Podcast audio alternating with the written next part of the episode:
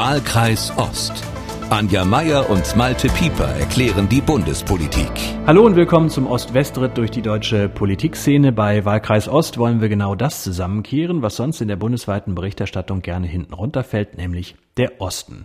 Und dessen politische Wirkmächtigkeit bröselt ja zunehmend dahin, also zumindest wenn man sich die im Osten traditionell starken Kräfte anschaut. Die Linke ist nur noch ein Schatten ihrer selbst. Im Saarland hat man es am vergangenen Wochenende fertiggebracht, in der Bedeutungslosigkeit anzukommen. Von einst über 21 Prozent ist nur noch ein Zehntel übrig geblieben, knapp über zwei Prozent. Und bei der AfD wiederum steht Parteichef Tino Kropalla heftig in der Kritik, weil vor allem die Westverbände seinen doch deutlich radikaleren Kurs nicht mehr mittragen wollen.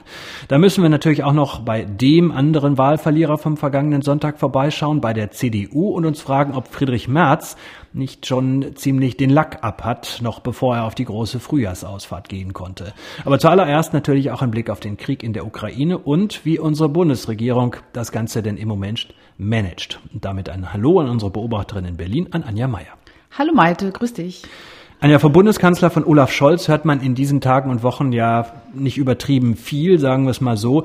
Zu Kriegsbeginn hat er sehr stark kommuniziert, sogar mit einer Fernsehansprache, aber seitdem ist er so weggeebbt. Da war zwischendurch mal ganz stille, jetzt sieht man ihn wieder und wenn man ihn sieht, dann hört man ihn mit folgender Kernbotschaft. Die Lage ist unverändert sehr ernst. Die russische Aggression gegen die Ukraine wird fortgesetzt. Das muss trotz aller Verhandlungen festgestellt werden. Und deshalb ist es richtig und notwendig, dass wir uns unter den Verbündeten austauschen, was uns gemeinsam wichtig ist, dass es schnell zu einem Waffenstillstand kommt, dass sich Russland von dem ukrainischen Territorium zurückzieht und dass eine langfristige Friedenslösung gefunden werden kann. Anja, du hast ihn in den letzten Wochen immer für seine Kommunikation gelobt, dass er anders als Angela Merkel uns ganz gut durch diese Krise führe, dass er klare Leitplanken ausgibt, wie bei seiner Regierungserklärung Ende Februar. Das ist jetzt aber mehr als vier Wochen her. Bleibst du bei deiner Beurteilung, Scholz kommuniziert gut, Scholz managt gut? Also sagen wir mal so, äh, er kommuniziert verständlich. Ich glaube, also diese Feststellung von vor ein paar Wochen, die würde ich schon aufrechterhalten. Das ist schon so. Aber dass er genug und nach außen kommuniziert, also zu den Bürgerinnen und Bürgern, das kann man wirklich nicht sagen. Also das ist zu dosiert und auch durch diese Auftritte, zum Beispiel letzte Woche bei Anne Will, das ist halt, äh, dadurch gewinnt es so eine Bedeutung, ja, also so ein ab jetzt ändert sich vielleicht alles wieder. Das macht die Sache ein bisschen komplizierter. Also schöner wäre sozusagen, in meiner Meinung nach, wenn er so ein bisschen immer mal wieder kommunizieren würde. Also nicht so wie plötzlich Kai aus der Kiste kommt. Ja, genau, weil das, äh, ehrlich gesagt, das versetzt einen auch so ein bisschen in Panik. Also mich jedenfalls. Ich schalte dann immer den Fernseher an äh, und beobachte jede Regung, jedes Mundwinkelzucken. Und das ist natürlich bei einem wie ihm, der ohnehin nicht so zu großer Mimik und Gestik neigt, dann so ein bisschen Spökenkickerei. Das finde ich äh, eigentlich nicht gut. Also erinnert mich auch ein bisschen an die DDR, wo man auch immer ganz genau geguckt hat, wie guckt er jetzt, was, was meint er wirklich, ja. Das sollten wir eigentlich hinter uns gelassen haben, dass Politikerinnen und Politiker sozusagen in Dosierungen sprechen und wir sollen dann irgendwie rauskriegen, was sie meinen. Trotzdem muss man das ja bei ihm versuchen. Man muss ja immer aufpassen, dass man nicht wegdämmert, weil die, äh, dass die, auch wie er das Ganze vorträgt, ist ja ziemlich einschläfernd. Aber wenn man dann jetzt sich versucht, wirklich wach zu bleiben bei der ganzen Sache, dann hat er ja auch bei Anne Will wieder versucht, eine These unterzubringen. Er wusste Bescheid, er hat alles in die Wege geleitet und wer was anderes sagt, der ergeht sich in geradezu übler Nachrede. Also ich finde ehrlich gesagt, Scholz wirkt im Moment geradezu dünnhäutig, was Kritik an seiner Ukraine-Politik angeht, oder? Ja, das war, also ich weiß nicht, ob alle, die uns jetzt zuhören, äh, diese Sendung auch gesehen haben. Man hat ja nur so eine bedingte, begrenzte Aufnahmefähigkeit täglicher Nachrichten. Das ist ja alles gerade sehr viel. Aber im Grunde hat er am Ende nochmal, äh, also so gegen Ende dieser Sendung gesagt, darf ich das sagen? Und dann hat er quasi sich das Wort genommen. Also er hat, ist quasi aus der befragten Position rausgegangen in die äh, Senderposition und hat dann äh, nochmal klargestellt, was du jetzt gerade gesagt hast, äh, dass irgendwie jeder, der was anderes behauptet, äh, äh, hat nicht recht. Also er, er hat die Sache im Griff und er weiß, was er tut. Jetzt muss man aber auch sagen, es gab auch so einen Moment in der Sendung, da ging es zum Beispiel um den Einsatz von Chemiewaffen, die ja befürchtet werden, dass äh, Wladimir Putin äh, die einsetzt. Und da hatte man auch, also ich weiß nicht, so ging es mir jedenfalls, auch so ein Gefühl, dass man so denkt, das will ich gar nicht so genau wissen. Also das war wieder ein Moment, wo ich dachte, okay, der hat eine Riesenverantwortung. Die machen da, also niemand in dieser Bundesregierung sieht gerade aus, als würde er gut schlafen. Und die wissen wahrscheinlich Dinge besser, von denen wir vielleicht gar nicht so genau wissen wollen gerade. Also wir sehen das zum Beispiel äh, letzte Woche war eine äh, Delegation aus dem Verteidigungsausschuss in Israel und hat sich da quasi so ein Raketenabwehrsystem angeschaut, äh, wo man denkt, ach du liebes bisschen, das hatte man bis jetzt eigentlich eher so als Iron Dome über, äh, äh, über Israel vermutet.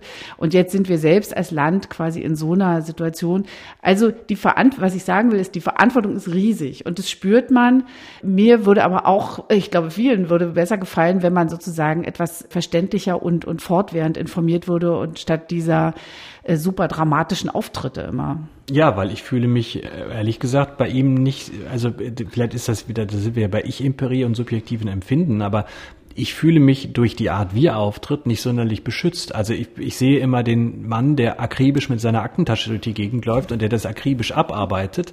Aber das Gefühl der Sicherheit, äh, finde ich, könnte er noch nachlegen, oder? Haben wir denn Anspruch auf ein Gefühl der Sicherheit, Malte? Also wäre schön in diesen Zeiten. Ja, nee, es, das gibt es aber gerade nicht. Also das ist was, was man, das ist ja, entschuldige bitte, aber fast schon ein kindlicher Wunsch. Das, äh, das ist eben gerade nicht zu haben. Also sorry, das, da ist, das finde ich ist ein bisschen viel verlangt. Ja, aber das hat mir doch Mutti immer gegeben. In ja. diesen, in diesen, in diesen. Ja, wir sind ja auch Jahren, Kinder des Friedens.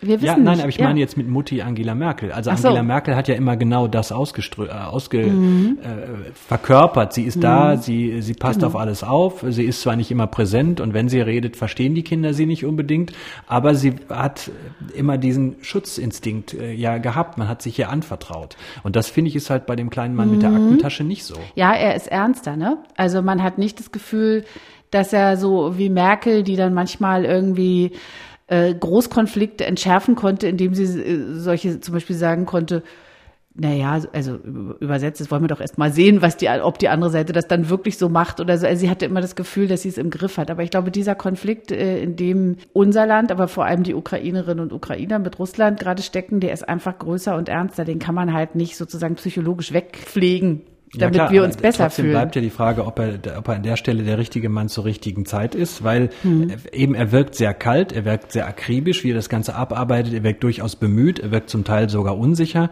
Auf der anderen Seite, dadurch aber er zeigt ja relativ wenig menschliche, also menschliche Regungen. Auf der anderen Seite, wenn man Robert Habeck sieht, der ja, hm. ich will jetzt gar nicht sagen theatralisch, aber der ja vor der Kamera leidet, wenn er nach Katar hm. fährt und äh, ausgerechnet die Kataris um, um Erdgas äh, bitten muss, eher als Grüner, der die Energiewende will, mhm. der jetzt die, äh, die, die, den Energienotstandsplan äh, ausrufen muss und der jetzt darum äh, quasi es zerreißt ihn in den Interviews, äh, dass er darum bittet, dass wir jede, jeden Kubikmeter Gas bitte sparen äh, sollen. Mhm. Da habe ich doch viel mehr den Eindruck, der, der geht gerade für das Land. Ja, also Robert Habeck, dem kann man ja quasi beim Denken zugucken, ne? Und das ist ja nun auch, der ist ja auch von Beruf Denker eigentlich. Der ist ja eigentlich äh, nur gelernter Politiker. Aber die Frage ist, was man sollen will, Malte. Also ich bin mir da gar nicht so sicher. Willst du wirklich äh, die großen Gefühle deiner Spitzenpolitiker jederzeit irgendwie präsentiert bekommen und die Unsicherheiten? Also ist nicht Politik auch dafür da, dass sie sagt, ich, wir wissen, was wir tun? Auch wenn wir es nicht wissen, aber wir, wir versuchen doch zumindest einen Weg zu finden. Und beide, wenn wir jetzt mal Habeck und Scholz nebeneinander stellen, beide versuchen das halt auf ihre Weise und beide haben dabei quasi ihre Anhängerschaft. Also ich, sagen wir mal so, beide versuchen es. So da sind wir genau wieder in dem Zwiespalt. Das eine ist eben die direkte Unterstützung der Ukraine, sei es durch Waffen oder durch ein beherztes Nein zu Gasimporten aus Russland, was wir so ja nicht machen. Das andere ist die Versorgung und Unterbringung der Flüchtlinge aus der Ukraine. Da wird Großes geleistet, vor allem von Freiwilligen, von engagierten Bürgern, von den Kommunalverwaltungen. Hören wir doch mal als Beispiel Michael Herford, der ist Bürgermeister der kleinen sächsischen Stadt Wilten im Kreis Bautzen. Ich habe am zweiten Tag des Krieges meiner Wohnungsbaugesellschaft gesagt, passt auf, hier kommt was auf uns zu, bereiten wir uns vor. Und wir waren im Landkreis Bautzen eine der ersten Städte und Gemeinden, die einen Bus aus der Ukraine empfangen konnten. Und wir sind schon jetzt ein Stück weit äh, gekommen mit der Integration. In meinem Hintergrund sieht man den ersten Deutschkurs. Wir haben auch schon einige in Arbeit vermittelt. Anja Berlin ist inzwischen heillos überfordert mit den Flüchtlingen. Das gleiche trifft zum Teil auf Leipzig zu, auf Großstädte, wo es schon ukrainische Communities gibt, wo die Flüchtenden leicht Anschluss finden, weshalb sie auch genau dahin wollen. Du hast dich in der Kleinstadt nördlich von Berlin mal umgeschaut, in Oranienburg. Woran mangelt es im Moment vor allen Dingen bei der Unterbringung, bei der Versorgung, von Flüchtlingen? Mhm.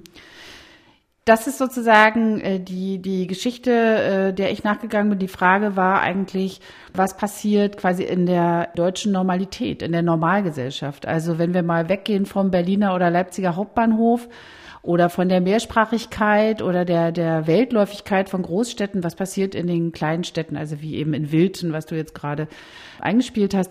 Das Problem ist vor allem, leider genauso wie 2015, äh, die Koordination, also die Kommunikation zwischen Verwaltung und Bürgerinnen und Bürgern. Das habe ich festgestellt. Also es gibt so viele Helfer.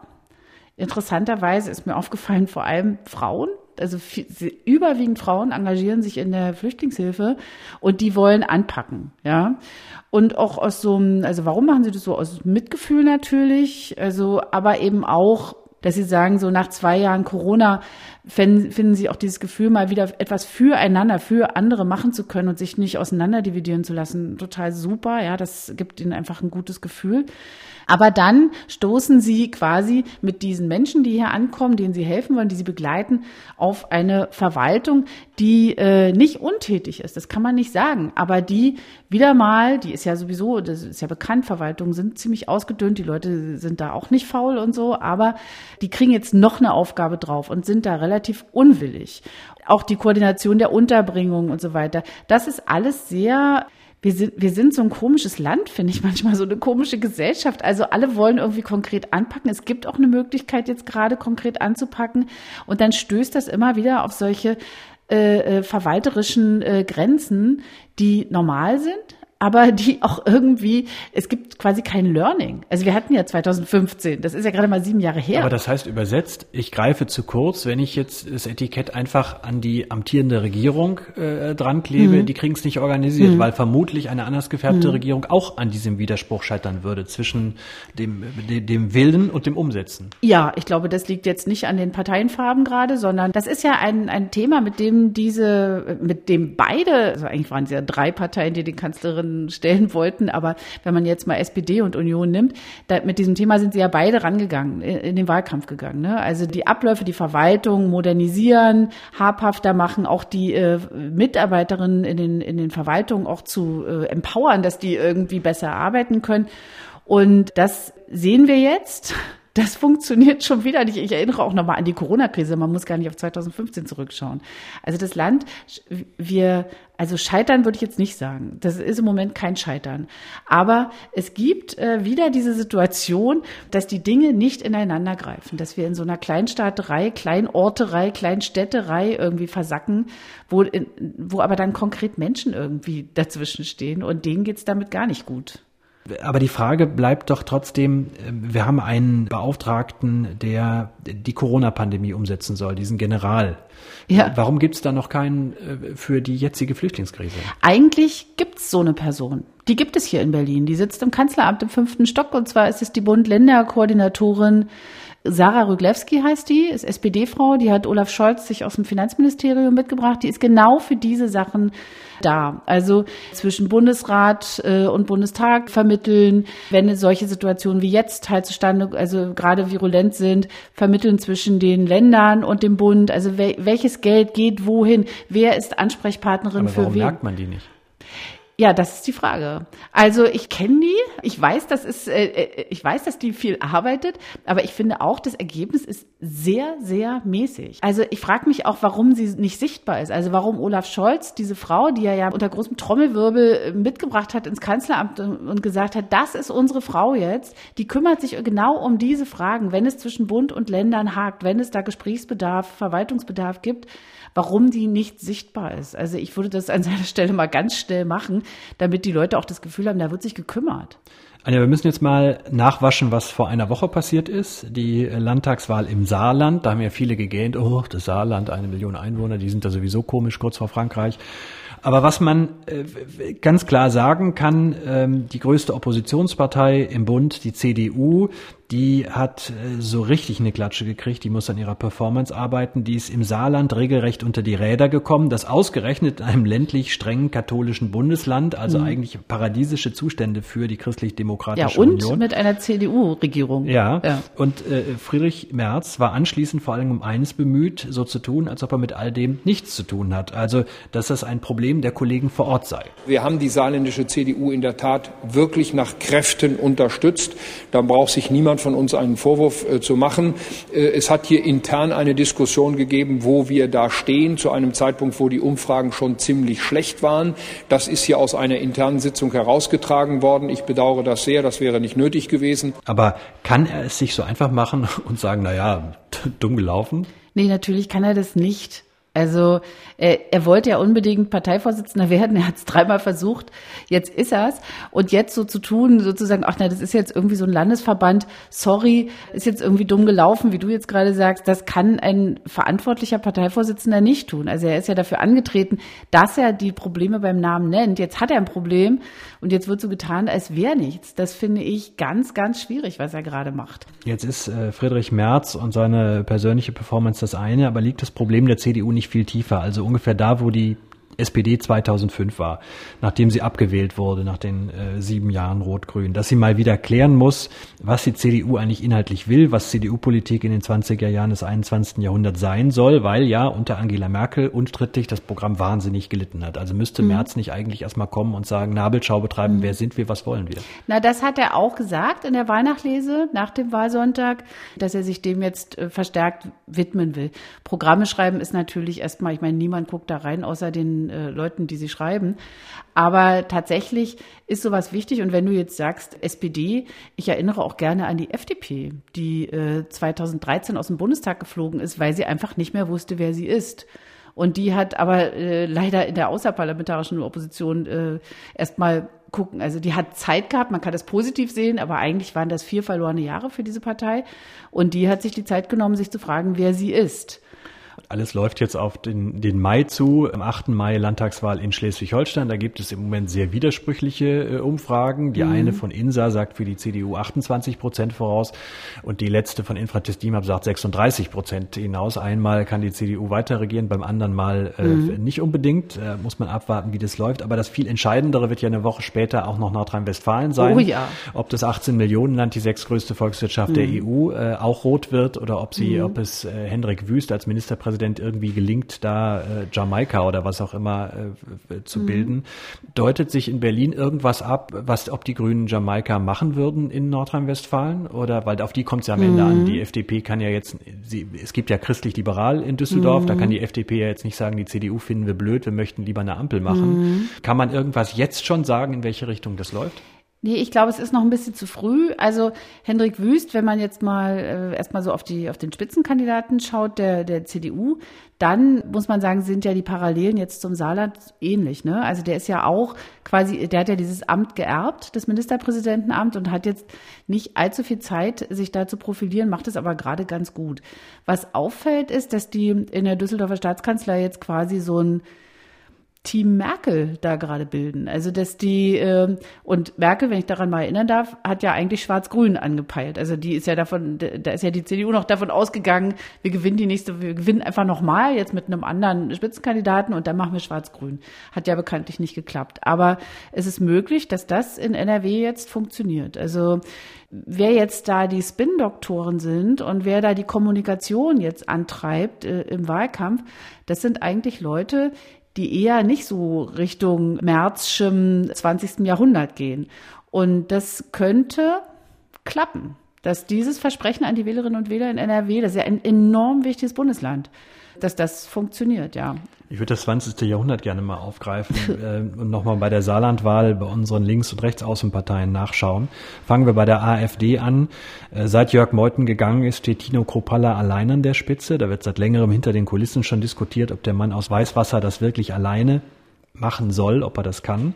Kropallas Idee war es ja maßgeblich damals im Februar Max Otte, den umstrittenen Chef der CDU-nahen Werteunion, zum Kandidaten für das Amt des Bundespräsidenten zu machen. Dann kam raus, dass Otte für Kropallas Kreisverband Görlitz 20.000 Euro gespendet hatte. Sah merkwürdig Was aus. Was für eine Geschichte, ja. ja krass. Äh, sehr merkwürdig sah auch das Ergebnis für Otte bei der Bundespräsidentenwahl aus. Das mhm. war auch alles andere als überzeugend und die Idee, dass man bei der CDU Stimmen abzieht, hat überhaupt nicht geklappt jetzt gerade noch so in den saarländischen Landtag reingerettet mit 5,7 Prozent. Und die Analyse von Tino Kropalla, wie man liest, vorgetragen im Vorstand, die Westverbände, die bringen es einfach nicht.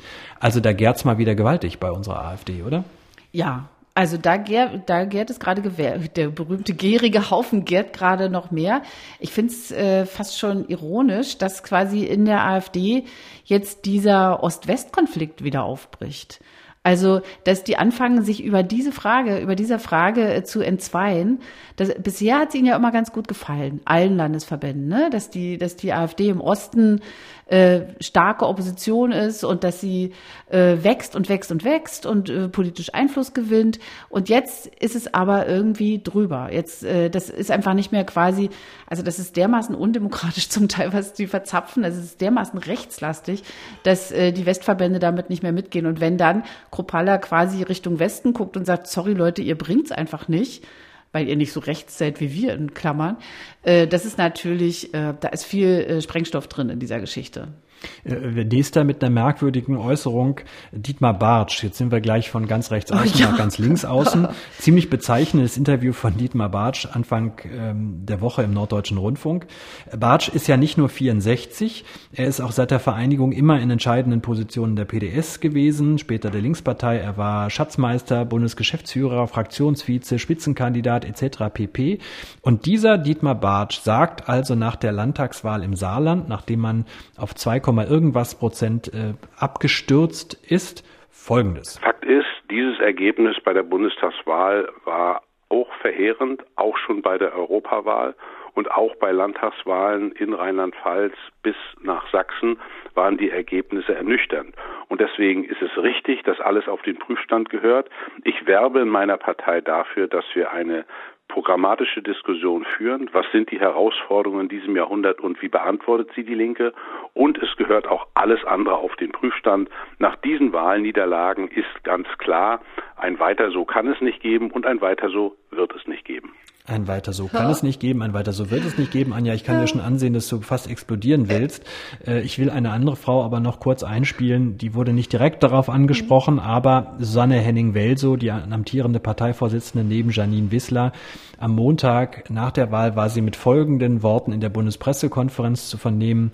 Der Grad von Schnauze voll ist relativ hoch. Ähm, aber wir haben uns im September entschieden, dass wir die Verantwortung übernehmen und die Weiterentwicklung der Partei Die Linke auf den Weg bringen. So, da haben wir also zwei mhm. junge Frauen, die da versuchen, das Ding zu rocken und der mhm. alte weiße Mann genau. sagt, es muss sich jetzt mal endlich mal was verändern. Genau, genau. Der Mann, der quasi die ganze Zeit alles mitgestaltet hat, der zeigt jetzt im Moment der Niederlage auf die noch neue Parteispitze und sagt, also so kann es nicht, so kann es nicht bleiben. Ich werde dafür, ich werde dafür sorgen, dass sich was ändert.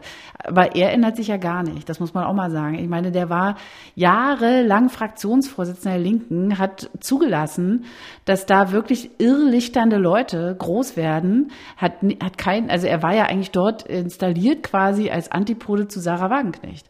Das war die Idee, dass man die Lager quasi austariert und alle zu Wort kommen. Aber zu Wort ist eigentlich immer nur Sarah Wagenknecht oder Sevin Dadelin geworden, gekommen. Und äh, Jetzt stellt er sich hin und zeigt auf diese beiden Frauen, die, äh, wo man auch mal sagen muss, vorher war es ja schon Katja Kipping und Bernd Rixinger, wo er auch immer drauf gezeigt hat. Also ich frage mich manchmal, ist er, ja, der hat sich da einfach gemütlich gemacht in diesem, in diesem Fraktionsvorsitz in Berlin und zeigt immer auf die Leute im, im Kalibknecht-Haus, die äh, sich richtig anstrengen müssen, gegen diese äh, Leute in der Fraktion irgendwie überhaupt einen Stich zu machen, denn die sind sichtbar. Das ja, muss man auch mal sagen. Aber das eine ist doch immer einer, der es sich so leicht macht mhm. und die anderen, die es so, ihm so leicht machen. Also es kam ja auch nicht äh, beherzt Widerspruch gegen ihn. Er ist immer wieder gewählt worden. Der große Aufbruch kann ich ja in der Partei mhm. jetzt auch nicht äh, erkennen. Nee, das stimmt, weil Bartsch ist quasi der Kompromiss auf zwei Beinen. Das ist so. So richtig tut er keinem weh er kennt sich aus, er kennt alle. Das sind ja auch Qualitäten, das muss man jetzt auch mal sagen. Das ist äh, im Laufe eines langen Politikerlebens häufst du halt Erfahrungen an. Aber ich finde es wirklich, wenn wir von einer solidarischen Partei reden, in diesem Fall maßlos unsolidarisch auf diese beiden Vorsitzenden zu zeigen und zu sagen, da läuft aber gewaltig was schief und sich überhaupt nicht zu fragen, jedenfalls nicht öffentlich zu fragen, wo da vielleicht der eigene Anteil ist. Und dieses Spannungsverhältnis knallt jetzt, glaube ich, in, den, in nächster Zeit voll durch. Und äh, entschuldige bitte, ich muss dich nochmal, weil du jetzt gerade so mir so ein Zeichen gibst, aber es, es regt mich wirklich auf. Es ist auch so, man muss das festhalten, also Wissler und Hennig Welso haben den Laden nicht im Griff, das stimmt. Also seine, seine Analyse ist richtig. Aber die Herleitung fehlt komplett. Also es würde er da gar nicht dazugehören. Aber jetzt steht, ist doch dieser Scherbenhaufen da. Wenn man sich das anguckt, man muss ja nur, also im Osten sind die Ergebnisse zum Teil schon einstellig in manchen Bundesländern. Mhm. Im Westen kommt es jetzt auf Nordrhein-Westfalen an, äh, aber auch da sieht man eben schon an den Umfragen, das wird auch nichts werden. Nordrhein-Westfalen mhm. wird man scheitern mit großer Wahrscheinlichkeit. Dann bleiben noch Bremen und Hamburg. Mhm. Und Janine Wisslers Hessen, da wählt man, da sind 6, irgendwas, da wählt man dann, glaube ich, nächstes Jahr. Mhm. Muss man nicht einfach sagen, die Westausdehnung ist gescheitert und jetzt sitzt man da mit dem letzten Rest, amputierten Rest von der PDS übrig im Osten? Ja, also ich glaube, ein, ein also gescheitert, äh, schauen wir mal, was die daraus machen alle. Ist ja jetzt auch keine äh, völlig kleine Partei, aber äh, die Westausdehnung Klar kann man sagen, wenn man sich jetzt mal äh, äh, Lafontaine anschaut, der irgendwie zwei Wochen, glaube ich, vor der Saarlandwahl aus der Partei ausgetreten ist und noch gesagt hat, die Partei soll nicht gewählt werden. Und seine alten Partei, der SPD seine, damals die absolute genau, Mehrheit beschert genau, hat. Genau, und seiner alten Partei nochmal schön Stimmen beschert hat, die er im Grunde auch hasst. Da muss man sagen, wenn es so weit gekommen ist, dass ein ehemaliger Vorsitzender und Fraktionsvorsitzender sich gegen seine eigene Partei wendet, dann ist diese Partei in sich schwer beschädigt. Und das wollte er. Er wollte sie beschädigen, aber er hat sie auch beschädigt, weil sie, weil sie bereits beschädigt war. Schon langfristig. Und ich sehe im Moment keine Lösung für die Linkspartei. Da wir der beschauliche Ost-Podcast äh, hier sind, wir haben eine schwer beschädigte Linkspartei, die mal die Ostinteressen maßgeblich vertreten hat. Wir haben eine, wie immer man sie finden mag, AfD, die aber doch Befindlichkeit aus dem Osten sehr stark transportiert, die mhm. offensichtlich auch gerade innerlich zerbricht. Was heißt denn das für, ich will nicht sagen für die Vertretung der Ostinteressen, aber was heißt denn das für Forderungen aus dem Osten, sie überhaupt noch bundesweit äh, vorzubringen. Die ah, beiden klassischen Player Frage. sind ja, fallen ja damit aus. Ja. Äh, und äh, mit CDU und SPD ist man bislang ja nicht so wahnsinnig erfolgreich gefahren. Das ist eine echt interessante Frage. Also, was zu sehen ist, also was jetzt im Kleinen, im Saarland zu sehen war, ist, Wer sich streitet, sorgt dafür, dass die anderen dazu gewinnen. Wenn ich jetzt mal auf die Gesamt-SPD schaue als Bundespartei, angenommen jetzt zum Beispiel, ich kann jetzt nicht, ich würde jetzt ungern Linke und AfD miteinander vergleichen, ja, also außer dass sie kleine Parteien sind, mhm. verbindet sie ja inhaltlich nichts. Aber wenn angenommen die linke Linkspartei äh, scheitert und diese Stimmen zahlen bei der bei der SPD ein, dann muss man natürlich auf die SPD als ganze Partei schauen und sich fragen, wie stark ist die eigentlich quasi im Osten verortet? Wie äh, ernst nimmt sie eigentlich äh, dieses Thema? Und da muss man sagen, nicht sehr ernst. Das ist einfach so. Ja, sie ist in Sachsen, Sachsen, Anhalt, Thüringen einstellig. In äh, mhm. Brandenburg und äh, Mecklenburg-Vorpommern mhm. ist sie verhältnismäßig. Ja, sie könnte aber jetzt wachsen. Stark. Ja, sie könnte wachsen, mhm. aber dann kommen wir bei aus äh, 7, Prozent äh, in mhm. Sachsen und nochmal mhm. 8 Prozent Linkspartei oder 9 mhm. kommen auch nur 16 raus. Das ist ja immer noch nicht so, wie man die Welt auseinanderlebt. Mhm. Nee, die Sozialdemokratie ist schon auch eine Funktionärspartei und das ist einfach so, äh, wenn man sich da mal drauf schaut, die Leute dort sind auch in dieser Partei, weil sie was werden wollen. Und wenn du sozusagen, wenn der Osten, die Landesverbände, die Interessenvertretung, die Themen, wenn das alles sozusagen so auf kleiner Flamme nur kocht, dann wird auch das Eintreten der Partei dafür, das bringt ja den Leuten nichts also den politischen Vertretern dieser Partei. Und insofern sieht es gerade nicht gut aus für den Osten, ja. Wenn Sie eine Idee haben, wie man den Osten angesichts dieser Situation doch noch irgendwie ähm, wahrnehmbar macht, teilen Sie uns das gerne mal mit. Wir diskutieren das gerne aus. Wahlkreis-ost.mdr.de, Wahlkreis-ost.mdr.de. Tja, Anja, äh, ich sage das in den letzten Wochen immer am Ende, es sind keine schönen Wochen. Ähm, mhm Wer sich äh, mit den Folgen aus dem äh, Krieg in der Ukraine beschäftigen will, kann ich nur den Podcast Was tun, Herr General, mit Tim Deisinger ans äh, Herz legen. Zweimal die Woche schauen die beiden darauf, wie denn sich der Krieg da entwickelt und was das für uns alle am Ende äh, bedeutet.